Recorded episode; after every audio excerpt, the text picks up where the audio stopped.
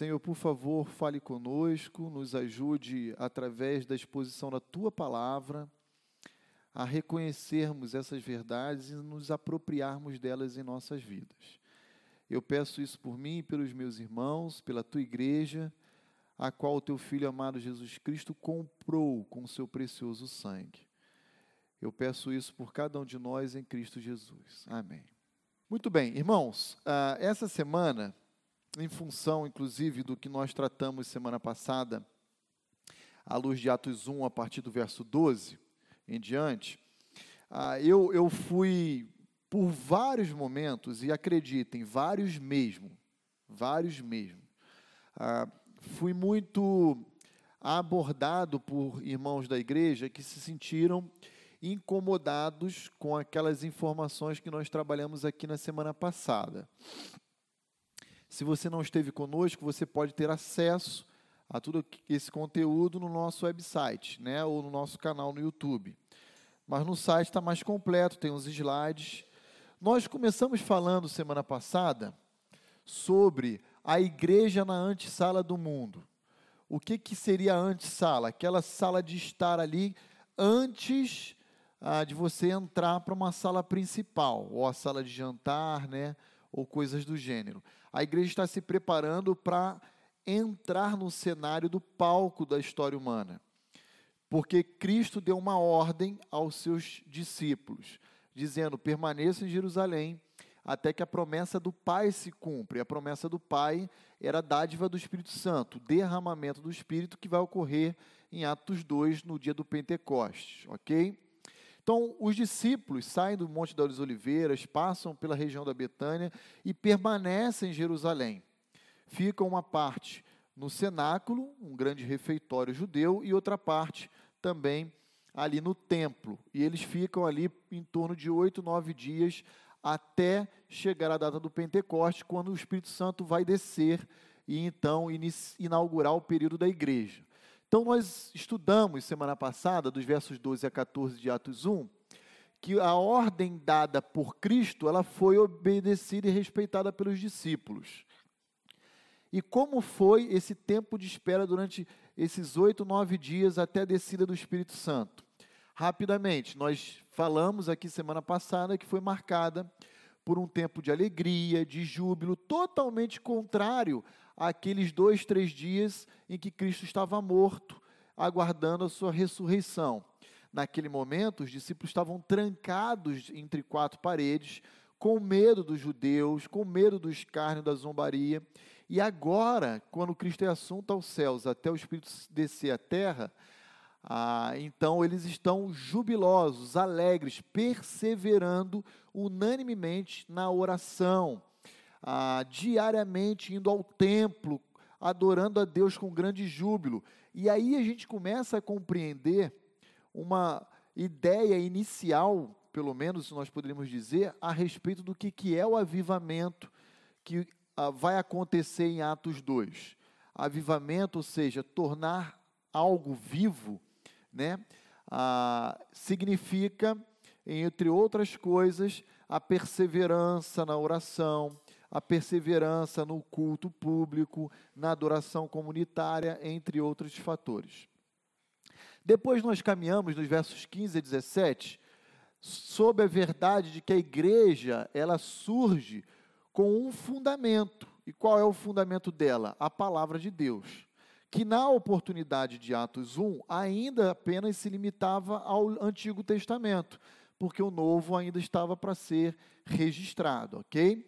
Então Pedro, enquanto aguarda com uma assembleia de aproximadamente 120 pessoas ali no templo, a Pedro ele está olhando o momento de vida daqueles discípulos e relacionando ao Antigo Testamento como um cumprimento profético. Ou seja, a igreja do Senhor Jesus surge no tempo e no espaço não como fruto do acaso ou um acidente na história, mas como um cumprimento do que Deus já havia estabelecido, já de uma aliança com Abraão, de que seriam em nome dele, na, na verdade na pessoa de Israel, todas as famílias da terra seriam abençoadas, ok? Nesse aspecto, então, nós vimos três verdades que a igreja surge com o cumprimento das Escrituras Sagradas. O Espírito Santo é o autor das Escrituras, porque todo o tempo Pedro diz lá em Atos 1: ah, isso acontece para que se cumprisse o que o Espírito Santo proferiu por meio da boca de quem? Davi. Então, Davi, ele é um coautor, ele é um instrumento de Deus humano para registrar uma profecia, uma verdade revelada pelo Espírito de Deus que estava se cumprindo. E por último, temos que os autores humanos então sofreram essa supervisão do Espírito Santo no registro das suas obras. E esse, essa supervisão, né, a gente chama de inspiração, ou a doutrina da inspiração. O Espírito Santo está ali olhando, ele não está ditando, ele não está psicografando, não está fazendo nada disso. Ele colocou no coração dos autores humanos ah, uma verdade e os seus autores no exercício das suas livres faculdades mentais, escrevem exatamente aquilo que o Espírito Santo queria que fosse registrado. E isso tem a ver com a doutrina da inspiração. E aí, semana passada, nós paramos nesse slide, que foi o grande ápice do, do nosso tempo de aula, aqui semana passada, que gerou muita ah, comoção, desdobramentos aí, ah, e eu não me refiro a ninguém especificamente, mas de forma generalizada na nossa igreja, nos nossos irmãos, quando eu apresentei esses slides à luz de Atos 1, verso 16 e 17, que diz que o papel de Judas já havia sido previa, previamente estabelecido por Deus na, na eternidade passada. E só se cumpriu na história por meio da traição de Judas ali no primeiro século em relação a Cristo. E nesse sentido, eu li três versos com os irmãos e eu vou repetir ele aqui antes da gente prosseguir com esse assunto, tá bom? Primeiro verso que nós lemos, Atos 1, 16 e 17, diz assim: Irmãos, palavras do apóstolo Pedro, convinha que se cumprisse a escritura que o Espírito Santo proferiu anteriormente pela boca de Davi acerca de Judas, que foi o guia daqueles que prenderam Jesus, porque ele era contado entre nós e teve parte nesse ministério. Então veja, Pedro olha para a traição de Judas e relaciona a traição de Judas com o Salmo 41, 9, de autoria davídica. E qual é esse Salmo 41, 9? Diz assim: Até o meu amigo íntimo, em quem eu confiava, que comia do meu pão, levantou contra mim o calcanhar. Então Pedro, olhando para o Salmo 41, 9, e vendo que Judas foi contado entre eles e teve parte no ministério, relaciona Judas ao cumprimento profético de Davi, registrado naquele cântico do Salmo 41, 9. E aí, Jesus também, em outros momentos, como por exemplo João 17, 12, que é a oração sacerdotal, também vai reafirmar essa verdade, esse entendimento de Pedro. Porque ele diz assim: quando eu estava com eles, João 17, 12, quando eu, Jesus, estava com eles, os discípulos, eu os guardava no teu nome, Pai. Jesus orando ao Pai que me deste, e protegi-os, e nenhum deles se perdeu, exceto quem? O filho da perdição, para que se cumprisse a Escritura. Então a traição de Judas não foi ah, um acidente na história. A traição de Judas já havia sido previsto pelo próprio Deus. Para quê? Para o plano da redenção humana. Jesus, na sua oração com o Pai, se dirige a Judas como sendo filho da perdição. Aí, nesse sentido, o que eu quis colocar para os irmãos e afirmei aqui na aula é: Judas não podia não ter traído. Por quê? Porque já havia um decreto estabelecido por Deus na eternidade passada e que foi cumprido ao longo da história de que era necessário que ele se perdesse para cumprir um papel específico no plano da redenção. Ok? E aí nós chegamos à seguinte conclusão: os seres humanos, eu e você, nós não possuímos uma liberdade própria para definirmos o nosso futuro. Nós temos uma liberdade natural, mas essa liberdade ela não é autônoma, ela não é independente de Deus. E aí é que mora o grande perigo, porque quando a gente pensa assim, isso dá um choque. E é a partir daí que teve todos os desdobramentos.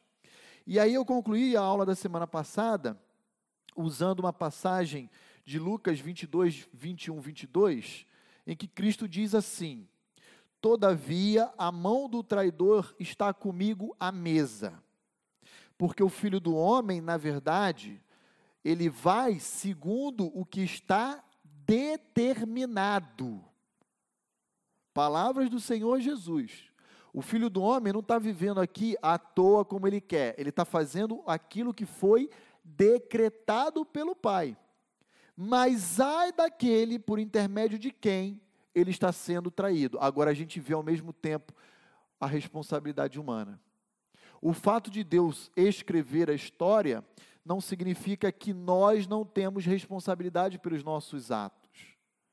Porque, como nós não sabemos o que Deus estabeleceu para nós, nós fazemos aquilo que a gente pensa ser melhor para nós, mas certos de que, na verdade, a gente só está realizando na história e no tempo o que Deus decretou para nós. E esse, esse, essas duas verdades que coexistem, elas são irreconciliáveis na nossa mente. Porque nossa lógica humana diz assim: se Deus decretou, logo eu não tenho responsabilidade. Porque tudo aquilo que ele escreveu vai acontecer e ponto final. Só que não é assim que a Bíblia fala. A Bíblia fala: Deus decretou, mas eu tenho total responsabilidade pelos meus atos, porque eu sou um agente moral. Ah, Deus nunca coloca uma arma na cabeça de alguém e o constrange a fazer algo. Todos nós fazemos o que fazemos no livre exercício da nossa liberdade natural, mas sem saber que, na verdade, as nossas escolhas são a realização histórica de algo que Deus já tinha escrito na eternidade passada a nosso respeito. E nesse sentido, eu não me torno isento ou blindado de qualquer culpa, eu me torno totalmente responsável. Essa verdade que eu estou afirmando para os irmãos, por mais difícil que seja reconhecer ela, ela está pautada nos textos que nós estamos lendo juntos, tá bom? Então, Lucas 22, versos 21 e 22, mostra para mim e para você que a morte de Cristo foi decretada por Deus, mas aquele que o traiu é totalmente responsável pela sua escolha. Então, como a gente concilia essas coisas? A gente não concilia, a gente apenas reconhece e crê nelas, ok? Feita essas considerações, o último texto que eu li semana passada foi Mateus 26, 54, quando Jesus fala: Como, pois, se cumpririam as Escrituras segundo as quais assim deve suceder? Irmãos, hoje, o que eu quero fazer e propor aqui com os irmãos é um exercício sobre a doutrina dos decretos. Por que, que eu vou fazer esse exercício com os irmãos? Porque não tem como a gente prosseguir no livro de Atos sem o conhecimento dessa verdade bíblica. Porque todo o livro de Atos, a começar do capítulo 1 até o capítulo 28, final do livro, vai estar recheado de decreto de Deus. Totalmente. Então eu vou fazer o que aqui com os irmãos? Eu vou propor alguns textos, começando pelo próprio livro de Atos, que nós vamos abordar oportunamente na sequência do livro. Nós vamos ler e vamos fazer algumas afirmações sobre o texto. Eu não vou colocar a minha opinião pessoal do texto, tá bom? Eu vou apenas ler o texto com vocês e vou fazer as afirmações que os autores bíblicos estarão fazendo. Depois de lermos algumas passagens no livro de Atos, aí nós vamos olhar outras passagens no ensino geral das Escrituras. E se Deus nos der graça, a gente consegue concluir pelo menos até o verso 20 hoje, mas sem pressa, tá bom? Os irmãos têm total liberdade, à medida em que a gente for lendo, levantar a sua mão e fazer a sua consideração, sem qualquer problema. Mesmo que você tenha dificuldade, não tem problema. Levante sua mão porque é preferível que você fale isso, que às vezes é a mesma dificuldade de outros irmãos aqui da igreja, que estão aqui no salão, tá bom? É a mesma dificuldade que eu tenho, e a gente pode chegar aqui a um desfecho juntos, ah, que honre a Deus e gere crescimento em todos nós, tá bom? Então, por favor, vamos fazer essas leituras e vamos é, caminhar na verdade das Escrituras. Atos 2, 23, quem pode ler para nós? Atos capítulo 2, verso 20. Ah, vamos ler do 22 ao 24. O foco é o 23, mas eu vou ler o 22 ao 24, que é o pregão, o, o, o sermão de Pedro. Quem pode ler para nós, Dani? De 22 a 24, Dani, por favor. Varões israelitas, atendei a estas palavras. Jesus o Nazareno, varão aprovado por Deus diante de vós com milagres, prodígios e sinais, os quais o próprio Deus realizou por intermédio dele entre vós, como vós mesmos sabeis, sendo este entregue pelo pelo determinado desígnio e presciência de Deus, vós o matastes, crucificando-o por mãos de iníquos ao qual, porém, Deus ressuscitou, rompendo os grilhões da morte, porquanto não era possível fosse ele retido por ela. Obrigado. Então veja a primeira expressão que aparece em Atos 2, 23. Jesus Cristo, o Filho de Deus, foi entregue pelo determinado desígnio de Deus. Está vendo aí? O que, que é isso? Isso chama-se decreto. Ah, pastor, tem uma palavrinha mais aí, não tem? Qual é essa palavrinha? Presciência. Como é que a gente tem que entender essa palavrinha? O pai olhou para o túnel do tempo na história e viu o filho morrer e falou: então agora eu vou escrever a história. É isso? Não. Não é isso. Deus, pela sua onisciência, ele é presciente. O que é presciência? É o conhecimento prévio, antecipado de todas as coisas. Isso é natural do seu caráter, porque ele é Deus, ele vê a história. Ele não olha com a luneta para frente, ele olha de cima para baixo, ele vê desde Gênesis 1 a Apocalipse 22, tudo aqui no painel dele, no campo visual dele. Então, ele é presciente. Pastor Roni não está negando que Deus seja presciente. O que o pastor Roni está dizendo é que os decretos de Deus não foram realizados mediante o conhecimento prévio dele.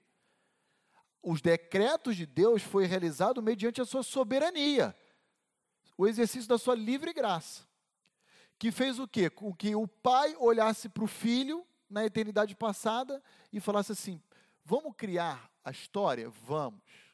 Mas ó, na história vai haver uma queda. E quem é que vai pagar o preço para resgatar a humanidade, as criaturas? Aí o filho, eu. Então o pai fala, então eu vou escolher. E o Espírito diz, então eu vou regenerar. E eles desenvolvem três papéis distintos numa comunhão intratrinitária. É um negócio, queridos, que a gente não consegue descrever, foge da nossa compreensão porque nós somos seres finitos, mas é assim que a Bíblia diz que aconteceu, tá bom? Então entenda uma coisa, olha aí, ó, duas verdades em Atos 2:23. A morte de Cristo não é um plano B de Deus. Volto a insistir, não é um acidente na história. É cumprimento de quê? De um determinado decreto de Deus, ou desígnio de Deus. Agora, como é que Deus cumpre os seus decretos no tempo e no espaço? Através de instrumentos, de ferramentas. E quem foram as ferramentas? Atos 2,23 diz: as mãos dos iníquos. Ou seja, os romanos, os judeus, eles são responsáveis. São totalmente responsáveis e vão responder diante de Deus pela decisão de crucificarem o filho. Ah, mas o filho não já tinha sido decretado pelo pai que iria ser morto por eles? Sim, e isso não extingue a responsabilidade ou os, isenta dos atos de rebeldia deles. Como é que eu concilio essas duas coisas? Eu não concilio, eu só reconheço e creio. O que eu não posso fazer é, tentando é, é, conciliar, tirar, diminuir ou extinguir uma dessas duas verdades que são, ah, pelo apóstolo Paulo, Pedro, entre outros autores, re é, reveladas para nós. Tá bom? Então, veja, uma coisa que eu queria chamar a sua atenção nesse texto é o seguinte: normalmente, quando nós ouvimos, prestem muita atenção no que eu vou dizer, que o pai decretou a morte do seu filho unigênito, isso não nos preocupa, isso não nos incomoda, isso não nos gera angústia, isso nos dá o quê? Alegria, não é verdade? Nos dá esperança, nos dá segurança. Qual é a dificuldade, então, de eu entender que Deus decretou também a condenação eterna de um ímpio? Ah, não, porque aí isso, isso mexe comigo. Quer dizer, decretar a morte do filho ele pode, não é assim? Mas decretar a condenação de um ímpio não, porque ele seria injusto. É, é esse o sentimento que nós geramos no nosso coração. Ora, se o pai abriu mão do seu próprio filho e o expôs a uma morte de cruz, que era mais humilhante da época, ao desprezo, à injustiça, à covardia, ele é tão justo quanto determinar que alguém não seja salvo. É igualmente justo. Mas o nosso senso de justiça, a gente faz dois pesos, duas medidas. E eu quero chamar a sua atenção para isso. Que às vezes a gente lê, sabe, mas passa despercebido. Então, vamos começar a caminhar aqui em alguns textos. Próximo texto, Atos 13, verso 48. Você pode ir anotando todos esses textos que não estão aí no slide, não, tá? E eu volto a insistir, ó, a maneira como Deus administra a sua salvação pela humanidade permanece sendo um mistério para cada um de nós. Cadê? Atos 13, 48. Quem pode ler para nós? Irmã Roseli, preste muita atenção nessa passagem. Essa é uma passagem que você vai ter que dar resposta se você tem essa dificuldade. Fica com o texto bíblico, fica com ele. Olha aí o que, que diz. Irmã, por favor. Ouvindo isso, os gentios alegraram-se e bendisseram a palavra do Senhor, e creram todos os que haviam sido designados para a vida eterna. Pronto. Pronto. Estou falando que o livro de Atos está recheado. Eu estou falando. Agora a gente vai ter que resolver esse problema aí, de alguma forma. Se você olhar o contexto de Atos 13, é o seguinte. Preste muita atenção. Paulo e Barnabé estão tá pregando na cidade, primeiramente para os judeus e depois para os gentios, porque os judeus ficam incomodados com a oferta de salvação dada aos gentios. E aí Paulo e Barnabé foca então na pregação aos gentios, porque os judeus se endurecem. Mas Paulo e Barnabé prega para todos. E quem que se converte? Aqueles que haviam sido o quê? Designados. Designados para a vida eterna. Para a vida eterna. Opa, então há um desígnio de Deus sobre a humanidade? Há. Há. Há um desígnio de Deus. Há um decreto por trás da nossa conversão? Ah, você que não tem conhecimento dele. Mas há. Irmãos, volto a insistir, e quero que os irmãos me compreendam muito bem. Eu tenho a mesma dificuldade dos irmãos, porque eu desconheço a totalidade dos decretos de Deus. Agora eu não posso negar eles. a existência deles. Então veja, eu e você temos que pregar para todo mundo. Por quê? Porque Deus revelou na palavra dele, palavra inerrante, infalível, suficiente, né? Ele revelou que ele há de salvar vidas nesse mundo em trevas. E o meio como ele decretou de salvação é por meio da pregação do evangelho. Agora, o meu papel é pregar. O meu papel não é converter. Quem convence o homem do pecado, da justiça e do juízo, como diz o Evangelho de João, quem é? É o Espírito Santo. Ele usa a pregação do Evangelho que eu realizo para gerar vida naqueles que o Pai escolheu. É assim que se processa a salvação. E creio, o pastor Roni não está emitindo opinião pessoal de nada, eu estou fixado no texto. Ok? Digo isso porque alguns irmãos já até consideraram de que o pastor Roni ele não é batista. Ele é presbiteriano, porque os presbiterianos enfatizam a doutrina da eleição. Ah, pastor Roni é batisteriano. Não, não tem nada a ver com isso. Eu não estou falando de Calvino, eu não estou falando de Armínio, eu estou falando de Pedro, Paulo, Jesus, eu estou falando do texto bíblico, tá bom? Eu não sou calvinista, porque para alguém falar que é calvinista, a pessoa tem que comprar o pacote fechado da teologia de Calvino e dizer que concorda com tudo. Então, não sou essa pessoa. Eu não sou arminiano, porque eu também não comprei pacote fechado de Armínio. Eu quero dizer para os irmãos que o pastor Roni tenta ser bíblico e ele foge de todo e qualquer rótulo. Ah, pastor Roni está tá levando a Igreja Batista Vida Nova a deixar a denominação batista. Já ouvi isso. Já ouvi isso. Não, o pastor Roni não quer levar ninguém, igreja nenhuma. Isso aconteceu, o pastor Roni prefere sair da igreja e deixar os irmãos à vontade. Pastor Roni não quer romper com convenção, com denominação. Pastor Roni prefere sair da igreja, deixar o ministério, tá bom? Do que causar qualquer cisão. Eu quero o melhor para a igreja do Senhor Jesus. Ela é dele, não é minha. Ok? Então, quero deixar isso muito claro para os irmãos. E, aliás, diga-se de passagem, um dos distintivos batistas, se você entrar na, no site da convenção, é a Bíblia é a única regra de fé e prática.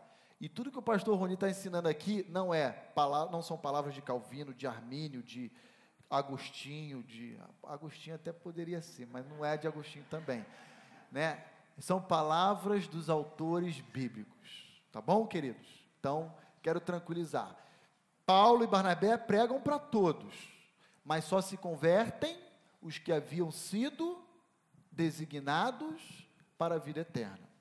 Ah, mas eu tenho um pai, um irmão, um filho, um marido, uma esposa, um primo, um tio, um sobrinho. Será que ele foi eleito? Eu não sei. O que, que eu tenho que fazer então? Hã? Pregar. Pregar. É isso que Deus está falando para eu fazer, eu e você. Apresente as boas novas. E confie que Deus em seu caráter, ele continua sendo bom, justo, gracioso, misericordioso. E que Deus tem um tempo para tudo. É isso que a gente vai, vai, vai, descansar, é nessa verdade, nessa certeza, tá bom? Pois não, irmã Ângela, então vamos lá. É, então, como o senhor é, entrou nessa, né? Então, assim, eu fui batista, eu sou batista desde que conheci o César, né? Há 20 anos. E essa doutrina foge completamente. Então, hoje, se a gente sentar e estar tá compartilhando a Bíblia, eles vão dizer que isso não é, não, não é, é não prega na, na, na, convenção batista, na batista, quando eles o, eles focam naquele versículo que a Roseli falou, existe sim a predestinação conforme a onisciência. Uhum. Então, assim, é, quando eu procurei vir para a Igreja Batista, eu achei que a gente iria estar caminhando junto com a Igreja Batista.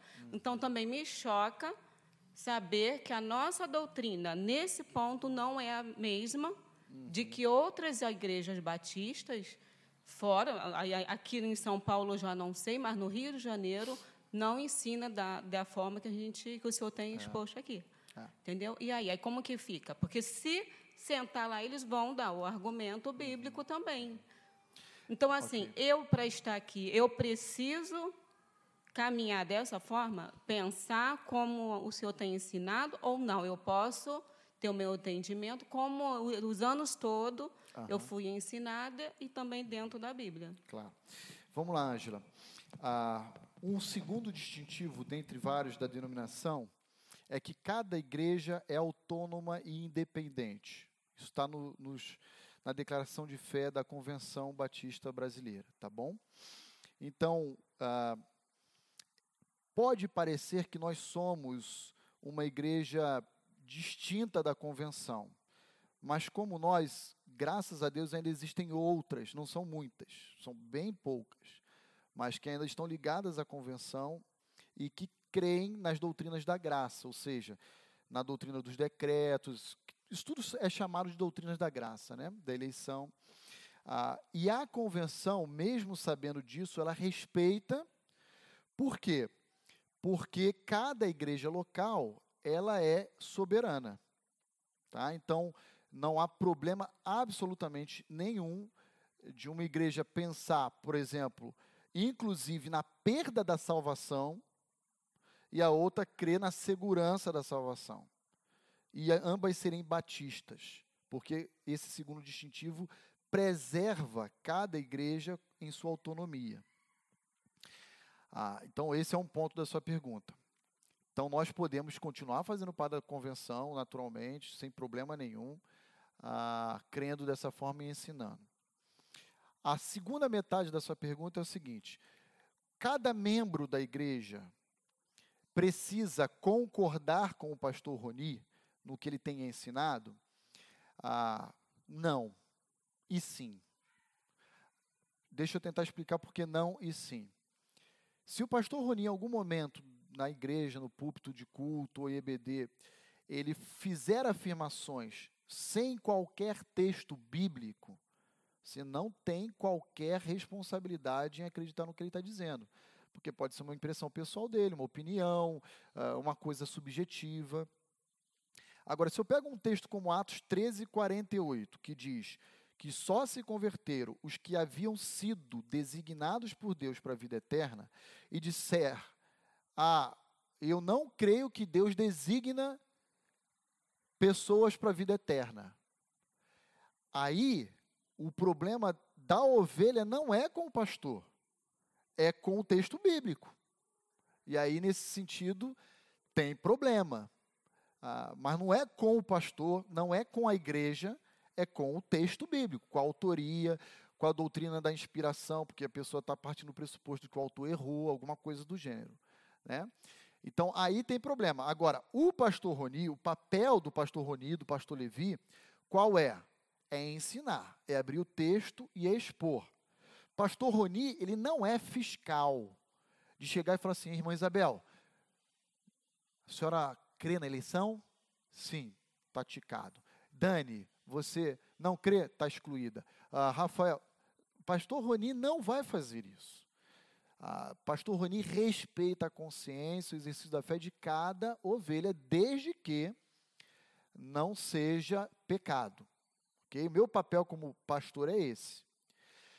Então, tentando concluir a resposta à sua colocação, Ângela, ah, eu sei que o que eu estou dizendo aqui, ensinando e lendo com os irmãos, é algo que mexe, não é só com você, ou com ela, ou com ele, é com todos, porque eu cresci num lar batista em que esse tipo de entendimento, bem como outros, esse não é o único, quem dera fosse, é, é totalmente equivocado, eles não falavam sobre isso, né? Então, para mim também é muito difícil. Mas quando eu passei a ler os textos e ficar apenas com os textos, aí eu desconstruí aquilo que eu cresci recebendo. Vou dar um exemplo bobo. A Bíblia não condena bebida alcoólica.